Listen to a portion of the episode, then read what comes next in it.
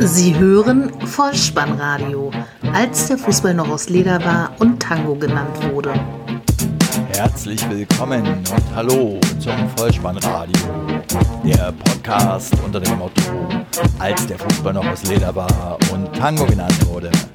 Mein Name ist Dirk, auf Twitter unter @vollspannradio und @spike_dih unterwegs und ich begrüße euch ganz recht herzlich zur 76. Ausgabe des Vollspannradios, der VSR 050 mit dem Titel Punkte für den Pott, die Nachlese zum Spieltag Nummer 16. 20 Mal Torjubel in den Bundesliga-Stadien an diesem Spieltag. Peter punktet auswärts und die Knappen klettern auf Platz 2. Viermal reichte ein einziger Treffer, um den dreifachen Punktgewinn für das Heimteam zu sichern. Außerdem gibt es Wohlfühlgeschichten rund um den Elfmeterpunkt zu erzählen. Viel Spaß! Die Momente des Spieltages.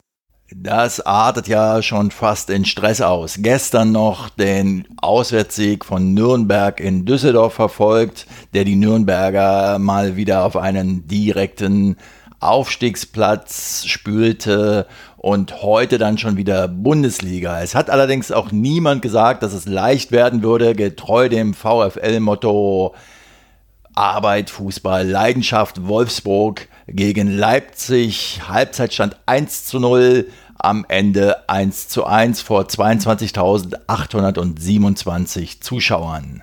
Wolfsburg bleibt mit diesem Ergebnis im siebten Heimspiel unter Martin Schmidt ungeschlagen und Leipzig jetzt im vierten Pflichtspiel in Serie ohne Sieg. 14. Spielminute, 11 Meter. Konate trifft Gomez. Schiedsrichter Winkmann zeigt auf den Punkt und der Niederlander Verhaag tritt gewohnt sicher an und verwandelt mit einem Schuss in die rechte Ecke eiskalt. Damit ist der Paul Verhaag der erste und einzige Feldspieler der Bundesliga-Geschichte, der 16 Treffer in Folge ausschließlich per Elfmeter erzielte. In der 52. Minute dann der Ausgleich für Leipzig. Marcel Halstenberg kommt zu seinem ersten Bundesliga-Treffer. Paulsen setzt sich an der Strafraumkante gegen zwei Gegenspieler durch und gibt zu Halstenberg, der aus acht Metern im Fallen in die lange Ecke zum 1 zu 1 Endstand vollstreckt. Der Leipziger Upamecano sieht dann in der zweiten Minute der Nachspielzeit noch die gelb-rote Karte, nachdem er in einem Luftduell mit Origi den Ellbogen zu hoch hatte. Damit fehlt er den Leipzigern im letzten Hinrundenspiel gegen Hertha BSC. Wolfsburg muss zum Abschluss der Hinrunde zum ersten FC Köln und tritt dann im Pokal noch in Nürnberg an. Der letzte Besuch des Vollspannradios im schönen Breisgau in diesem Jahr. Der SC Freiburg empfängt zu Hause Borussia Mönchengladbach, gewinnt 1 zu 0 nach einem Elfmetertor von Pedersen in der 20. Spielminute. Der Gladbacher Yannick Westergaard hatte Nils Pedersen im Strafraum am Fuß erwischt. Schiedsrichter Eitekin hatte zunächst mal weiterspielen lassen. Fast eine Minute oder anderthalb Minuten gefühlt der Ball befand sich inzwischen in der neutralen Zone und erst da bekam er das Signal vom Videoschiedsrichterassistenten, unterbrach das Spiel und entschied auf Strafstoß. So nahm also die nächste Wohlfühl-Elfmeter-Story ihren Lauf, denn Nils Pedersen trifft mit seinem dritten Elfmeter im zweiten Spiel und bringt den SC per Flachschuss ins rechte Eck in Führung. Die meisten der 23.800 Zuschauer im Stadion der Dreisam jubelten darüber. Schließlich hatten die Gastgeber ja nur einen Tag Pause nach dem 4 zu 3 Sieg in Köln, wo sie ja schon 0 zu 3 zurückgelegen haben. Freiburg spielte insgesamt klug und verteidigte leidenschaftlich. Der SC verlor keines seiner vorherigen neun Heimspiele gegen Gladbach übrigens. Eine solche Heimserie hatten die Gastgeber bisher nur in der Zeit von 99 bis 2011 gegen Wolfsburg erlebt. Borussia Mönchengladbach legte in diesem Spiel einen sehr müden Eindruck hin und wird nun versuchen, im letzten Heimspiel am Freitag bereits gegen den Hamburger Sportverein sich mit einem Erfolgserlebnis von den eigenen Fans in die Winterpause zu verabschieden. Ich hatte mir an diesem Dienstagabend zum Bundesliga-Schauen zwei Freunde eingeladen und das Beste daran war, sie kamen auch. Sie kamen, um den HSV gegen die SG Eintracht Frankfurt zu sehen. Halbzeitstand 1 zu 2. Das war auch der Endstand. Wie 40.983 Zuschauer im Volkspark haben auch wir uns für die Einzeloption entschieden an diesem Abend. Natürlich, weil diese beiden Freunde, die ich da eingeladen habe, eine gemeinsame Vergangenheit mit den Kovac-Brüdern haben. Sie waren nämlich mit ihnen im Kindergarten. In diesem Zusammenhang verweise ich immer gern auf die Testepisode des Vollspannradios VSR 000U mit Nico und Robert im Kindergarten. Dort habe ich nämlich mit einem der beiden an diesem Abend Anwesenden ein wenig über Nico und Robert und ihre Bolzplatz-Vergangenheit im Wedding geplaudert. Ihr seid gern eingeladen, das nochmals nachzuhören. Und da mein Gesprächspartner aus dieser Episode inzwischen nicht mehr in Berlin, sondern auch in der Nähe von Hamburg ansässig ist, besteht natürlich auch eine Verbindung zum HSV, sodass es für uns an diesem Abend also keine bessere Partie geben konnte. Es ging gut los für die Gastgeber. Sechste Minute, Papadopoulos trifft, aber der Ball hatte vorher bei der Flanke von Kostic schon die Torauslinie überquert. Der Treffer wurde also nicht anerkannt. Das störte Papadopoulos aber wenig, denn in der neunten Minute schlug Hand eine Ecke und aus vier Metern war der Grieche mit dem Kopf da und brachte da die Gastgeber tatsächlich in Führung. In der 16. Minute dann aber schon der schnelle Ausgleich mit dem ersten Torschuss der Frankfurter Eintracht. Marius Wolf, der Torschütze, er zieht aus 13 Metern halbrechter Position ab. Martenia, der HSV-Keeper, ist noch dran, lässt die Kugel aber passieren. 1 zu 1.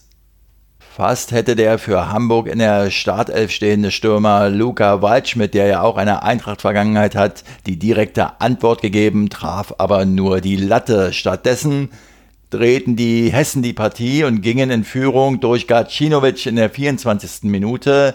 Wolf legt auf Chandler heraus und der US-Amerikaner legt die Kugel wieder scharf ins Zentrum. Zurück aus elf Metern war dann Gacinovic da und stellt den 2 zu 1 Siegtreffer für die Frankfurter Eintracht her. Jetzt war der Zeitpunkt gekommen, wo die Frankfurter Eintracht die Führung noch hätte ausbauen können. Rebic 28. und Jovic 26., 29. und 32. hatten da die Möglichkeiten dazu. In der zweiten Halbzeit kam der HSV dann besser aus der Kabine, verzeichnete im gesamten Spiel ein Torschussverhältnis von 21 zu 10 für sich, blieb aber bis zum Ende glücklos. Selbst Dennis Dickmeyers vermeintliches erstes Profitor in der 54. Minute wurde wegen Abseitsposition aberkannt. 197 Erstliga- und 17 Zweitliga-Einsätze hat er nun schon vorzuweisen, bisher noch keinen Profitreffer. In der Schlussphase hatten auf Hamburger Seite noch Jung und Kostic die Möglichkeiten, den Ausgleich zu erzielen. Es blieb aber letztlich beim glücklichen Frankfurter Auswärtssieg und damit sind die Hessen jetzt elf Spiele in Serie ohne Niederlage gegen den HSV. Der erste FSV Mainz 05 traf auf Borussia Dortmund. Halbzeitstand 0 zu 0, am Ende 0 zu 2. Es war das erste Spiel von Peter Stöger als Cheftrainer der Dortmunder und die Mainzer erstmals mit dem Dänen Emil Berggren in der Startelf legten gut los. Es gab ein Torschusstraining in Echtzeit von Serdar. Der schoss nämlich in der ersten, sechsten und dreizehnten Minute auf das Tor der Dortmunder. In der sechsten traf er da aus 22 Metern sogar die Latte. Aber es blieb zunächst beim 0 zu 0, was ja eben auch der Halbzeitstand war. In der zweiten Halbzeit agierte der BVB dann ballsicherer und mit immer mehr Risiko und kam so folgerichtig zu seinen Treffern. 55. Spielminute Eine Freischussflanke von Kagawa nickt Toprak an den Pfosten und den Abpraller nimmt Sokrates aus 8 Metern halbrechter Position und wuchtet das Leder ins linke Eck. Schlusspunkt dann in der 89. Minute. Kagawa legt per Kopf auf Aubameyang vor, der sich gegen den Mainzer Keeper Zentner und gegen drei Gegenspieler behauptet und dann zurück auf den Torschützen legt. Kagawa aus sechs Metern zum 2 zu 0 Endstand. Peter Stöger gelingt also in seiner Funktion als Cheftrainer von Borussia Dortmund der erste Sieg mit der Mannschaft auswärts und er wird nun sicher alles daran setzen, das Team so einzustellen, dass es auch die eigenen Fans im eigenen Stadion im letzten Hinrundenspiel gegen die TSG 1899 Hoffenheim mit einem Erfolg wieder glücklich macht. Die Mainzer treten zum Abschluss der Hinrunde bei Werder Bremen an. Teil 2 des 16. Bundesligaspieltages startete am Mittwoch mit der Begegnung TSG 1899 Hoffenheim gegen den VfB Stuttgart. Halbzeitstand 0 zu 0, am Ende 1 zu 0 für die Gastgeber. Das Tor des Tages erzielte Marc Uth in der 81. Spielminute.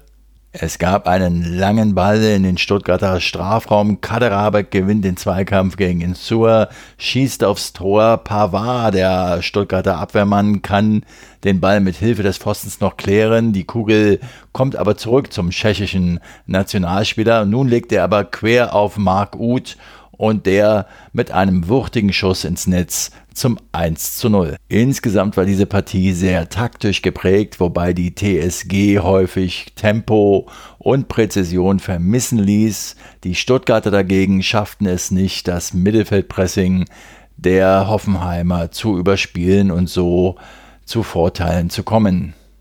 Zum Hinrundenabschluss spielt nun Hoffenheim bei Borussia Dortmund. Da werden dann sicher die Gerüchte um Nagelsmann und die Trainernachfolge in Dortmund wieder angeheizt. Und Stuttgart empfängt den FC Bayern München. Ein einziger Treffer reichte auch in der Begegnung FC Bayern München gegen den ersten FC Köln, um die Partie für die Heimmannschaft zu entscheiden. Zur Halbzeit hatte es noch 0 zu 0 gestanden. Das Tor des Tages erzielte Robert Lewandowski in der 60. Spielminute. Es war ein schön herausgespielter Treffer der Münchner Bayern. Boateng aus dem Rückraum gab er den Ball in die Mitte und Müller legt ihn dann per Hinterkopf ab. Man könnte also sagen, es war eine sozusagen No-Look-Hinterkopfballvorlage die Robert Lewandowski dann am 5-Meter-Raum annahm und mit dem linken Fuß abschloss. Bei den Bayern spielte Franck Ribery. Er machte sein 366. Bundesligaspiel und ist damit Rekordausländer beim FC Bayern und löst Hassan Salihamidzic, also Brazzo, ab. Bei den Kölnern ist festzuhalten, dass Lukas Klünter, eigentlich gelernter Außenverteidiger, Stürmer spielte und die 100 Meter in 10,6 Sekunden läuft. Außerdem ist Armin Fee zurück auf der Bundesliga-Bühne. Gut frisiert und gekleidet schwadroniert er dieses Mal in Kölner Diensten gemeinsam mit Frau Kastrop vor dem Spiel über den Evergreen. Wunder gibt es immer wieder von Katja Epstein aus dem Jahre 1970. Ein guter Jahrgang, mein Geburtsjahr übrigens. Der FC Schalke 04 traf auf den FC Augsburg. 3 zu 2 der Endstand bei einer Halbzeitführung von 1 zu 0. Das bedeutet Platz 2 für die Knappen. Sie sind seit 10 Ligaspielen ungeschlagen. Damit haben sie die beste Serie seit neun Jahren hingelegt und haben jetzt 29 Punkte erzielt. Der FC Augsburg dagegen holte zwar einen Zwei-Tore-Rückstand auf, verlor dann aber dennoch. Die Tore. 44. Spielminute. Harit setzt sich auf der rechten Seite durch, gibt den Ball nach innen. Er wird von Bayern noch abgefälscht, aber die Santo ist da und mit der Hacke befördert er die Kugel unter Hits hindurch ins Netz. Die Gastgeber legen sofort nach. In der 47. Spielminute Eckball von Otschipka. Naldo steigt am höchsten, der Kopfball landet am zweiten Pfosten und da ist Burgstaller, der hält den Fuß noch rein und es steht 2 zu 0. Die Mannen aus der Stadt der Puppenkiste kommen zurück. 64. Spielminute, Standardsituation, Eckball, Max. Kajubi steigt hoch, ist mit dem Kopf da, nickt ein, Anschlusstreffer 2 zu 1 nur noch. Und nun kommen wir zur dritten Wohlfühlgeschichte rund um den Elfmeterpunkt. 79. Spielminute. Otschipka kommt im Schalker Strafraum zu spät gegen Gregoritsch. Er trifft den Fuß des Österreichers und sieht dafür gelb. Es sah nach Notbremse aus, aber Markus Merck, der Sky-Schiedsrichter-Experte, erläuterte ja noch einmal, dass die Dreifachbestrafung abgeschafft ist, sodass es eben nur die Verwarnungskarte gab. Gregoritsch trat im Übrigen selbst an und verwandelte zum 2 zu 2 Ausgleich. Die drei Punkte aber bleiben an diesem Abend in Gelsenkirchen. 82. Spielminute. Harit zieht in den Strafraum ein, wird von Hitz gelegt und es gibt erneut Elfmeter, den Caligiuri zum 3 zu 2 Endstand sicher verwandelt. Bayern 04 Leverkusen gegen den SV Werder Bremen 1 zu 0, das war auch der Halbzeitstand. Die Bremer während der gesamten Partie harmlos, Leverkusen von Beginn an tonangebend.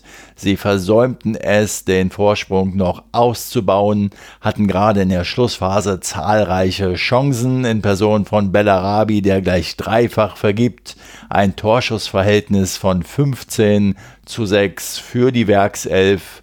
Augenblicklich nehmen sie Platz 4 in der Tabelle ein und sind elfmal in Folge jetzt unbesiegt. Den einzigen Treffer des Abends erzielte in der elften Minute Alario. Ein weiter Ball von Retzos auf die linke Seite zu Bailey, der nicht das erste Mal in dieser Saison und auch nicht das letzte Mal an diesem Abend auf und davon geht und den Ball dann fast von der Torauslinie nach innen gibt. Dort will Sané klären, der Ball rutscht aber ab und wird so zur Vorlage für Alario. Der muss dann aus vier Metern die Kugel nur noch über die Linie drücken. Leverkusen kann nun die stolze Serie am kommenden Spieltag in Hannover fortsetzen. Werder Bremen empfängt am Samstag den ersten FSV Mainz 05. Lasst uns noch einen Abstecher ins Berliner Olympiastadion machen. Dort war Hannover 96 zu Gast und verlor bei der Hertha 3 zu 1 am Ende. Zur Halbzeit hatten die Berliner bereits mit 2 zu 0 geführt. Zu verdanken hatten sie dies einem Doppelschlag von Salomon Kalou, der ja auch schon den späten Ausgleich in Augsburg in letzter Minute erzielte. Diesmal war er das erste Mal in der 18. Spielminute erfolgreich. Lazaro setzt einen sensationellen Diagonalball auf die rechte Seite und damit Pekarek in Szene. Und der Kapitän leitet die Kugel Volley ins Zentrum weiter, wo Kalu völlig frei steht und per Flugkopfball den Ball zum 1 zu 0 ins Netz befördert.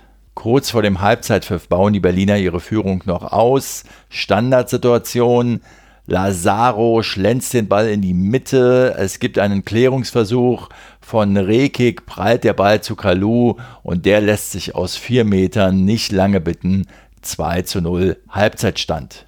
Das Halbzeitfazit lautet Hertha BSC stark und aggressiv mit einem überragenden Lazaro. In der zweiten Halbzeit wurde dann Hannover 96 stärker.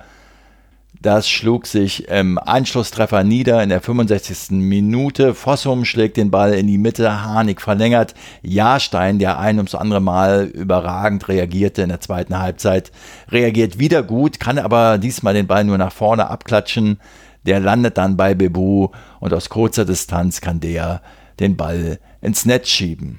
Die 96er hatten jetzt Blut geleckt und drängten mit aller Macht auf den Ausgleich. Hertha schien platt bis zur 83. Minute. Da fiel die Entscheidung. Ecke, Plattenhardt Stark köpft auf das Tor. Schauner muss sich gewaltig strecken, um den Ball noch von der Linie zu kratzen, leitet ihn aber direkt zu Torunariga weiter. Der haut zunächst über den Ball, drückt diesen aber dann im zweiten Versuch mit dem Kopf klar über die Linie dass dieser Kopfball klar die Torlinie überschritten hatte. Das zu beweisen, dafür sorgte der Einsatz der Torlinientechnik. Ein Werkzeug, das ja ein wenig ein Schattendasein fristet, wenn man die Diskussion in den letzten Wochen um den Videoschiedsrichterassistenten mit berücksichtigt. Und noch ein kleines Kuriosum am Rande. In der Sky-Zusammenfassung Alle Spiele, alle Tore kommentierte Frank Buschmann dieses Spiel und er machte aus dem Torschützen zum 3 zu 1 Toruna Rega Toruniaga. Nein, Frank Buschmann, der heißt Toruna Rega. Ehe die Lotto-Toto-Annahmestelle bei euch am Kiosk ums Eck die Rollläden runterlässt oder das Wettbüro eures Vertrauens in die Weihnachtspause geht, möchte ich euch noch ganz schnell die Vorschau auf den kommenden Spieltag, das ist der letzte der Hinrunde, der 17 an die Hand geben. Und zwar wieder in Form eines Toto-Tipps. Dabei steht die 1 für Heimsieg, die 0 für Unentschieden und die 2 für Auswärtssieg. Auf geht's! Der Toto-Tipp. Am Freitagabend, 15.12. bereits, spielt VfL Borussia Mönchengladbach gegen den Hamburger Sportverein 1. Samstag dann der erste FC Köln gegen den VfL Wolfsburg 1. Werder Bremen gegen den ersten FSV Mainz 05 1. Eintracht Frankfurt gegen den FC Schalke 04 0. FC Augsburg gegen den SC Freiburg 1. VfB Stuttgart gegen den FC Bayern München 2. Borussia Dortmund trifft auf die TSG 1899 Hoffenheim 1.